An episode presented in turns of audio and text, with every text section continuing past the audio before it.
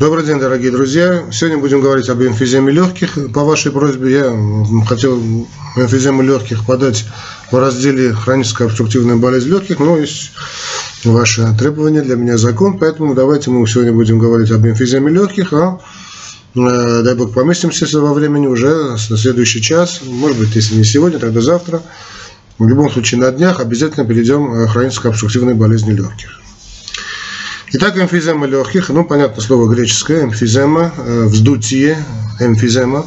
Это такое болезненное, э, анормальное, патологическое состояние, характеризующееся э, аномальным расширением воздушных пространств дистальнее конечных бронхиол и сопровождающиеся деструктивными изменениями, безвозвратными изменениями стенок альвеол. Ну, эмфизема рассматривается сейчас как составляющая, составная часть э, хронических обструктивных заболеваний или болезней легких обл, но об этом, как мы уже договорились, э, позже. Если мы возьмем эпидемиологию этого страдания, то в общей популяции больные симптомами эмфиземы легких составляют э, более 4%. Частота заболевания повышается, понятно, с возрастом. У лиц старше 60 лет оно становится одной из ведущих клинических проблем – Э, а если мы возьмем значит, э, особые некоторые контингенты больных, то у лиц старше 60 лет практически везде, всегда вы будете видеть те или иные проявления эмфиземы легких, как э, ну, самостоятельного заболевания, состояния, вернее, осложнившегося состояния, или как составной части значит, хронической обструктивной болезни легких. А, эмфизему классифицируем по локализации поражения дыхательных путей, а также по патогенезу.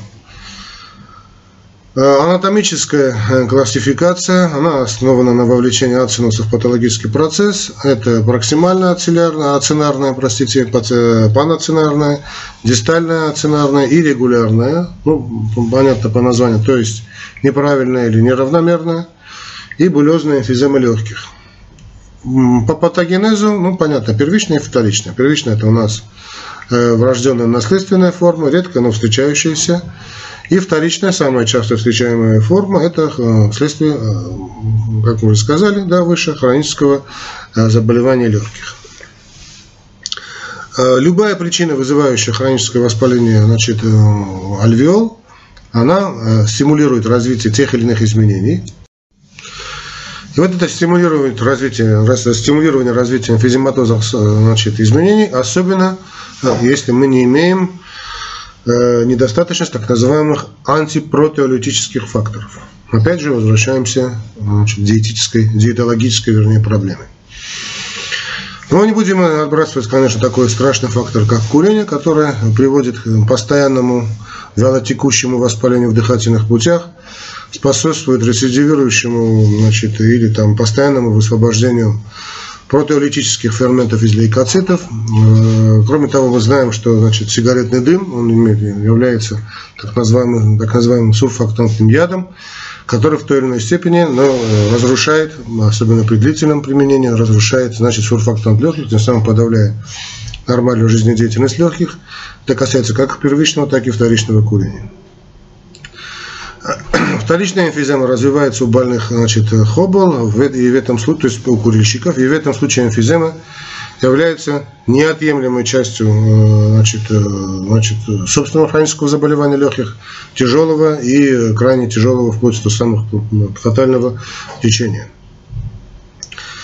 Ну, если кроме курения мы значит, возьмем, хотя курение самый распространенный значит, яд э, для организма, то сейчас мы говорим о легких, об альвеолах, Другими наиболее агрессивными факторами риска развития эмфиземы легких ну, считаются различные профессиональные вредности.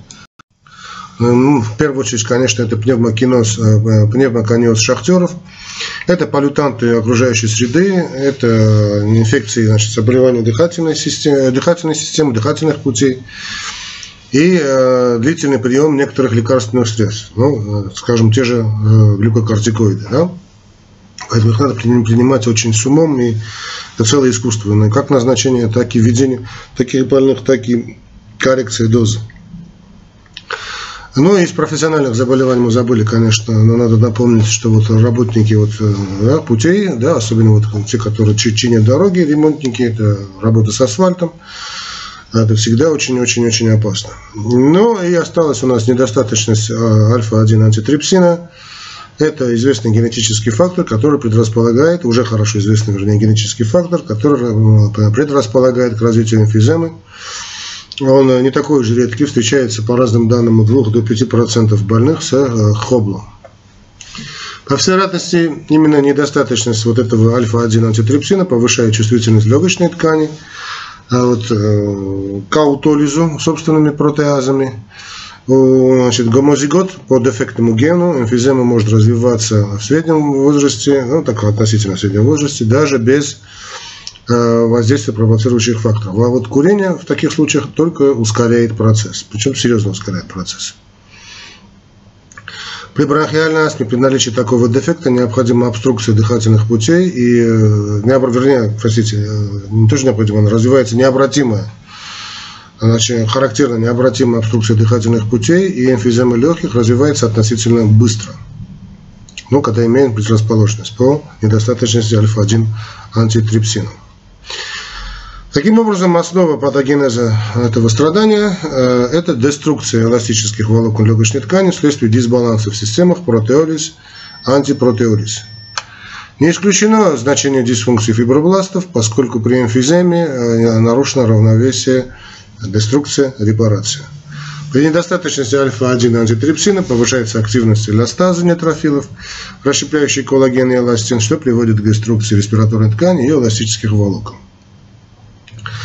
Разрушение альвеолярных стенок и поддерживающих структур ведет к образованию значительных расширенных воздушных пространств. Э, ну, считается, что отсутствие тканевого каркаса нижних дыхательных путей приводит, э, значит, отсутствие тканевого каркаса нижних дыхательных путей приводит к, к сужению, к их сужению вследствие динамического спадения во время выдоха на уровне малых легочных объемов, так, так называемый экспираторный коллапс бронхов. Ну и кроме того, разрушение альвеолярно-капиллярной мембраны снижает диффузную способность легких за счет уменьшения площади дыхательной поверхности. Не будем забывать, опять же, о сурфактанте, да, о котором сейчас очень много и правильно говорят. И те же, значит, диеты, не, совершенно очень жесткие, очень неправильные диеты, это обезжиренные диеты, которые, слава богу, вроде-вроде идут на нет. И вот э, повальное увлечение вот этими обезжиренными диетами, в свою очередь, приводит к тому, что увеличивается как количество хронического обструктивного заболеваний легких, даже в относительно молодом возрасте, и относительно частое увеличение, э, казалось бы, непонятное, что увеличение э, эмфиземы легких, как осложнение. Именно вследствие такой обезжиренной якобы диеты, которая только и только значит, приводит к тому, что количество сурфактанта значит, уменьшается, и понятно, что и объем легких, дыхательная способность легких падает. Но об этом мы уже много говорили, просто помните, что если будут у вас больные, вообще в общих рекомендациях, ни в коем случае не говорите, что больной переходил бы на обезжиренные какие-то продукты питания. Категорически. Но за исключением очень редких случаев. Очень редких случаев. Итак, в соответствии с рекомендациями Европейского респираторного общества, эмфизему легких рассматривают как деструктивный процесс эластического состава остова легочной ткани.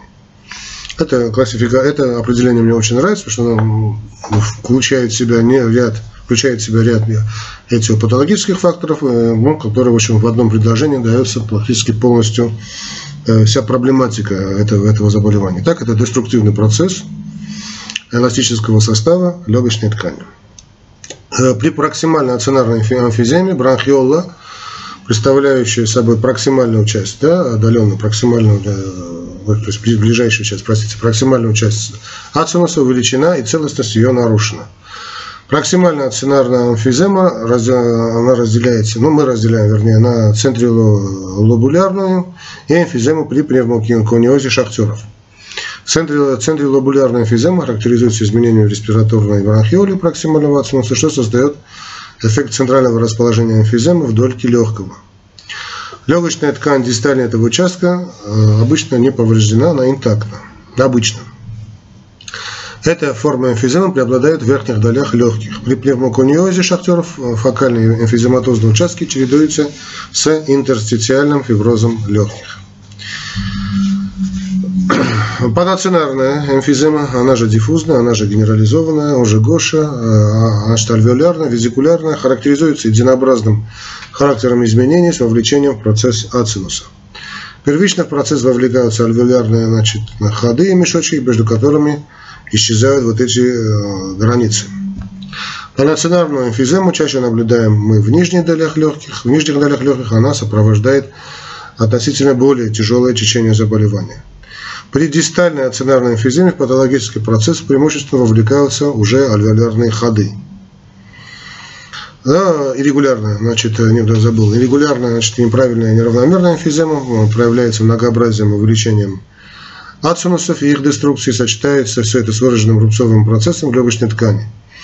Эта форма эмфиземы сопровождает э, такие заболевания, как э, туберкулез легких, как э, саркоидозы, пневмокониозы, гистоплазмозы и эозинофильная гранулема. Э, что там, абулезная эмфизема – это образование эмфизематозных участков легкого размером более 1 см. Она чаще носит врожденный характер и сопровождается спонтанным пневмотораксом. Э, Эмфизема легких отнюдь не всегда имеет патогноничные четкие признаки и э, часто маскируется теми или иными заболеваниями, которые она обычно и сопутствует. Э, жалобы больного могут э, отсутствовать дол долгое время, но они нарастают с прогрессированием основного заболевания.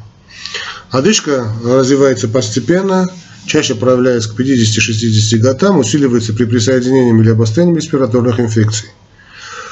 Э, кашель также отражает сопутствующее состояние. Э, мокрота обычно скудная, слизистая, поскольку бактериальный, собственно, такой, да, вот воспалительный характер, бактериальный воспалительный характер для эмфиземы не характерен. Именно бактериально. Так, в принципе, любое, любое, любое заболевание, оно в той или иной степени это все-таки воспаление. Но мы говорим сейчас о бактериальном. Так, собственно, бактериальном воспалительном процессе здесь все-таки не характерно.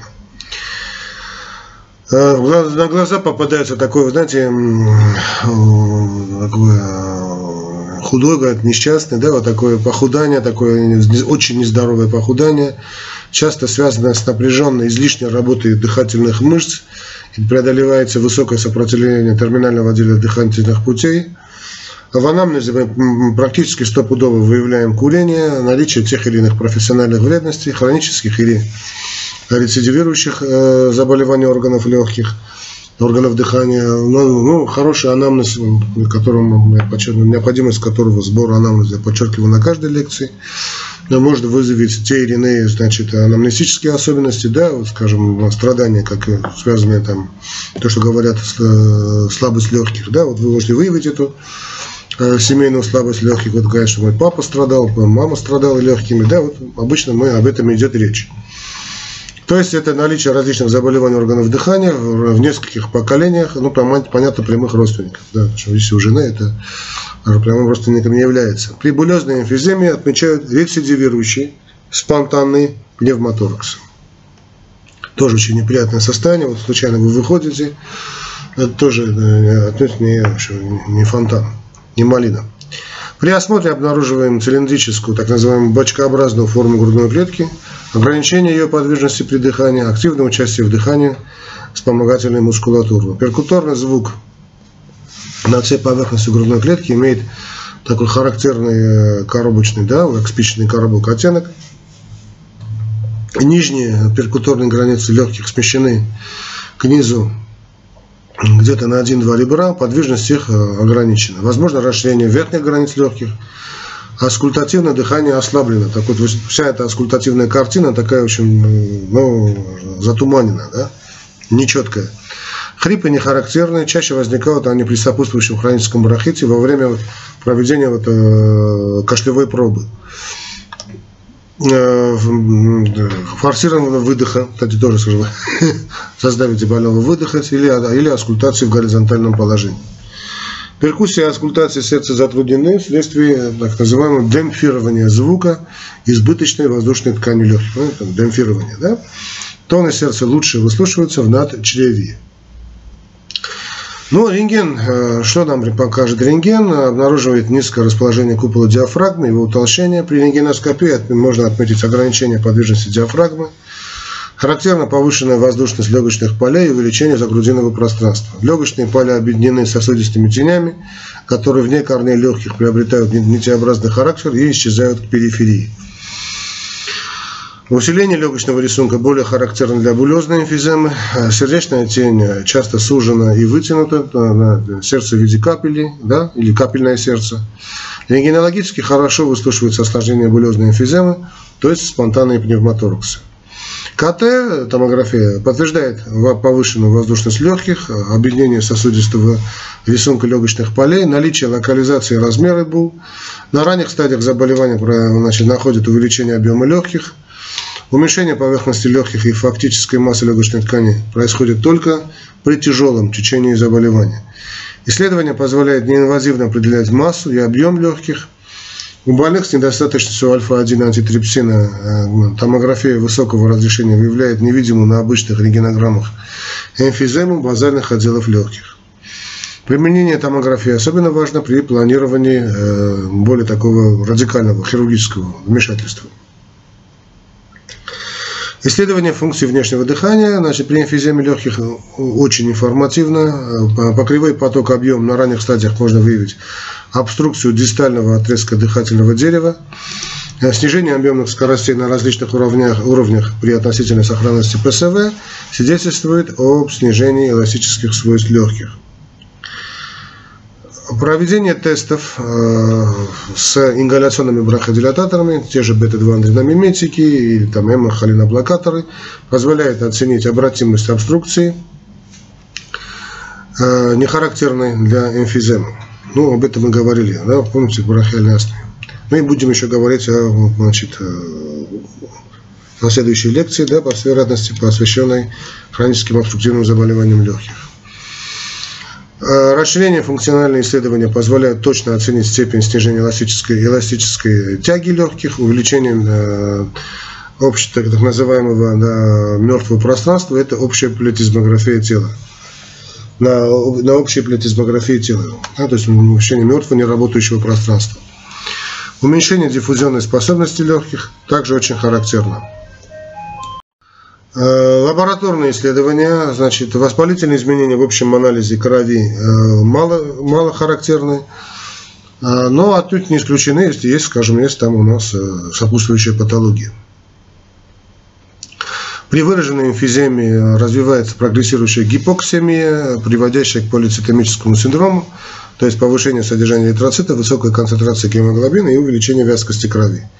При булезной эмфиземе отмечается снижение содержания альфа-1 антитрипсина в сыворотке крови, отсутствие альфа-1 глобулинов, пик, глобулинового пика при электрофорезе белков сыворотки. А, ну, осложнения эмфиземы различные. Э, значит, это развитие и прогрессирование необратимых дыхательных и легочных сердечных недостаточных, в общем, терминальной стадии. Потому что обычно, значит, если начавшаяся эмфизема, она обратно не развивается. Э, из неотложных состояний опасно развитие спонтанного пневмоторакса, особенно клапанного с нарастанием внутриградного давления. Крайне неприятное э, состояние. Что касается ДИВ-диагностики, значит, э, следует дифференцировать вторичную эмфизему, например, при бронхиальной астме, при хроническом обструктивном бронхите от первичной, вот при недостаточности альфа-1 антитрипсина, о чем мы говорили а также от формы эмфиземы, обусловленных расширением воздушных пространств легких без вовлечения сосудистого русла. Первичная эмфизема возникает в молодом э, среднем возрасте, часто у нескольких родственников.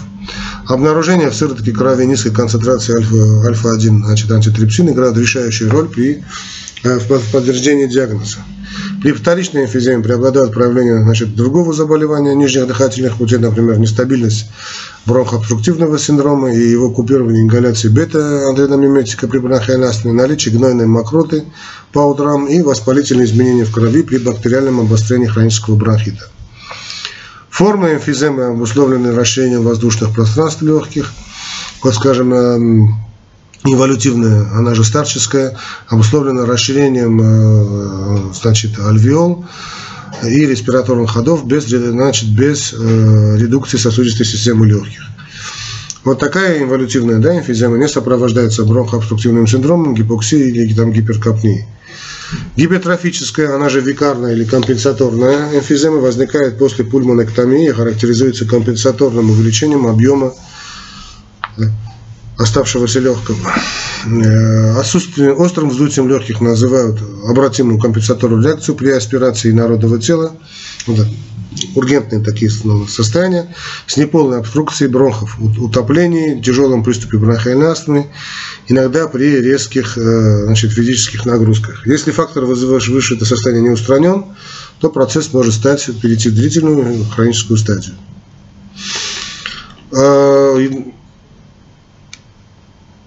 Если хотите, можем сейчас провести э, значит, диагностику, скажем, первичной эмфиземы от вторичной.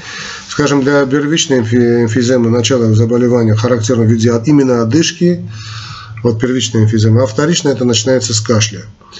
Возраст больного для первичной эмфиземы это все-таки относительно молодой возраст, где-то 30-40 лет, а вторичная эмфизема это люди значит, э, за 40. Э, масса тела при первичной эмфиземе, вот это как лектичные люди, да, пониженная, при первичной сниженная, а при вторичной эмфиземе отнюдь. Она может быть даже и повышена. Симптомы бронхита при первичной эмфиземе э, практически отсутствуют. Или, ну, крайне мало выражены. А вот при вторичной эмфиземе они бросаются в глаза. Э, толерантность к физической нагрузке при первичной эмфиземе нулевая, резко снижена, а при вторичной эмфиземе развивается постепенно и снижается только в поздней стадии болезни. Легочная гипертензия появляется лишь э, при первичной эмфиземе, это в поздней стадии заболевания, а при вторичной эмфиземе она появляется относительно рано. Рентгенологические признаки э, значит, отсутствуют при первичной эмфиземе и а при первичной, да, а, а при первичной эмфиземе они значит, присутствуют, а при вторичной отсутствуют. Рентгенологические признаки. А, значит, имеются в виду, значит, э, ну, если мы посмотрим воспаление, да, я, что-то заговариваюсь. Значит, рентгенологические признаки значит, воспаления отсутствуют, потому что первичная эмфизема это все-таки много другой процесс, а при вторичной эмфиземе они обязательно должны присутствовать. Но в подавляющем случае вы, вы, вы выявите при вторичной эмфиземе рентгенологические признаки эмфиземы, так как при первичной нет. Рентгенография, то есть объединение сосудистого рисунка по периферии легких, присутствует при первичной э, эмфиземе и при вторичной она отсутствует. Ну и так далее. Значит, э, специфические изменения значит, э, лечения перейдем к лечению уже, да, специфического лечения именно эмфиземы легких не разработано, то есть проводится лечение основного заболевания, по ходу мы работаем, значит, с эмфиземой легких. Обычно применяют э, целые значит, терапевтические программы, которые вообще характерны для хронической обструкции, но об этом мы будем говорить на следующей лекции. Необходимо значит, категорическое устранение значит, факторов, приведших к формированию эмфиземы, то есть, скажем, если это курильщик, понятно, да, отказ от курения. Если это, скажем, профессиональные какие-то заболевания, то воздействие, понятно, понятно, воздействие загрязненного воздуха надо что поговорить на эту тему, или поменять работу больному, или там изменить какие-то условия работы. Устранение, если есть хронический инфекционный процесс в дыхательных путях и так далее. Ну и, конечно, необходимо проводить определенные диетологические мероприятия. Как и любые диетологические мероприятия, эффект вы получите не сразу, а это длительный процесс месяцы, даже, может быть, и годы.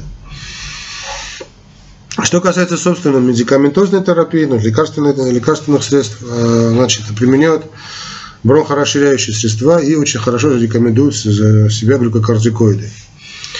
Значит, э, бронхорасширяющие средства, это мхалиноблокаторы. Здесь препаратом выбора у нас является и, и протропия бромид, и теотропия бромид, бета-2 драномиметики, тоже сальбутамол фенотерол ну и длительного действия.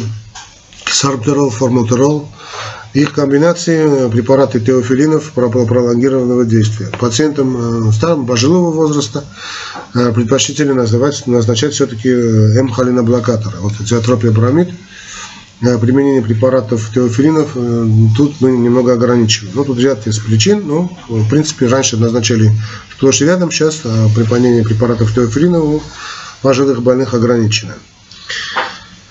Э, при тяжелом назначении назначают глюкокортикоиды, где-то короткие курсы преднизолона, да, скажем, по 20-30 мг перорально, с быстрым снижением дозы и отменой препарата в течение одной-двух недель. Эффективность лечения мы контролируем по, по кривой значит, поток-объем. При отсутствии эффекта глюкокортикоиды больше не назначают. При положительном эффекте системных глюкокортикоидов целесообразно продолжить терапию ингаляционными препаратами, например, тем же бутесонидом, бутесонидом по 400-500 микрограмм два раза в сутки. Заместительная терапия значит, человеческим альфа-1 антитрипсином рассматривают как перспективную. А вот сейчас есть ряд работ, особенно при вот, генетической предрасположенности к эмфизему к эмфиземе. Но пока, насколько я знаю, хотя есть ну, вроде неплохие предварительные данные, э, насколько я знаю, в клинику пока не, не внедрен ни один из препаратов этого ряда. В том случае по, в гайдлайнах они не попадали. Если кто-то если кто-то видел, сообщите или там, напишите в комментариях, только буду рад этому.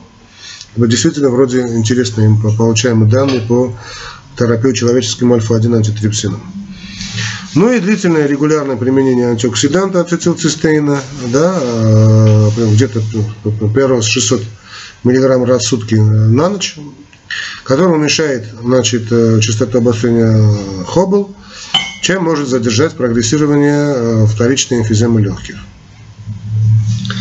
Ну и о хирургии надо кое-что сказать. Хирургическое уменьшение объема легких – это та же булэктомия – Предпочтительнее, конечно, торакоскопическое, относительно, ну, так скажем, относительно новый метод э, лечения эмфиземы, в этом случае у нас. Э, мало распространен пока в республиках бывшего Советского Союза. Метод заключается в резекции периферических участков легких, что приводит к декомпрессии остальных участков и, согласно наблюдениям за больными после этой операции, в течение э, года-двух настоверно уменьшается, улучшается, простите, значит, функциональное состояние легких.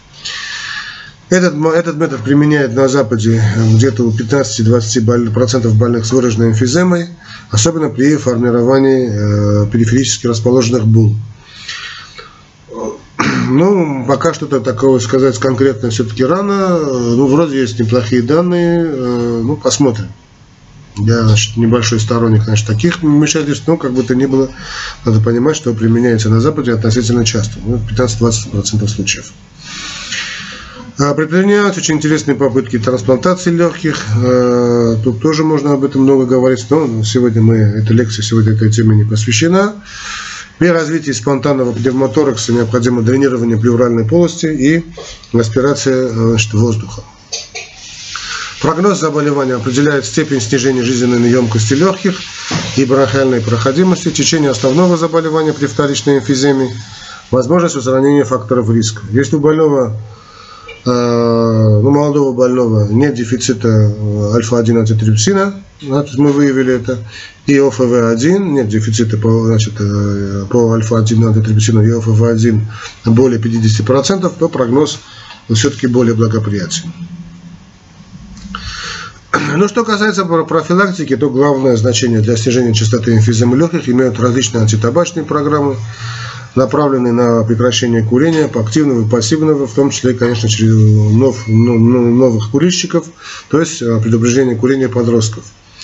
Также необходимо предупреждение значит, хронических э, воспалительных заболеваний легких, э, верхних дыхательных путей, вакцина, профилактика, безусловно, своевременное выявление, в том числе на основании параметров кривой поток, объем форсированного выдоха, адекватное лечение, наблюдение пульмонологом, ну, хотя бы пульмонолог это обязательно, но если в крайнем случае терапевтом больных с хроническими заболеваниями органов дыхания. Конечно, лучше, чтобы вел таких больных именно пульмонолог. Ну да ладно, в общем, дорогие друзья. В общем, просили, и что я вам рассказал э, по, про эмфиземию легких. Ну, в принципе, все остальное уже хоббл. О хоббле будем говорить далее. Всего вам доброго, дорогие друзья. До свидания.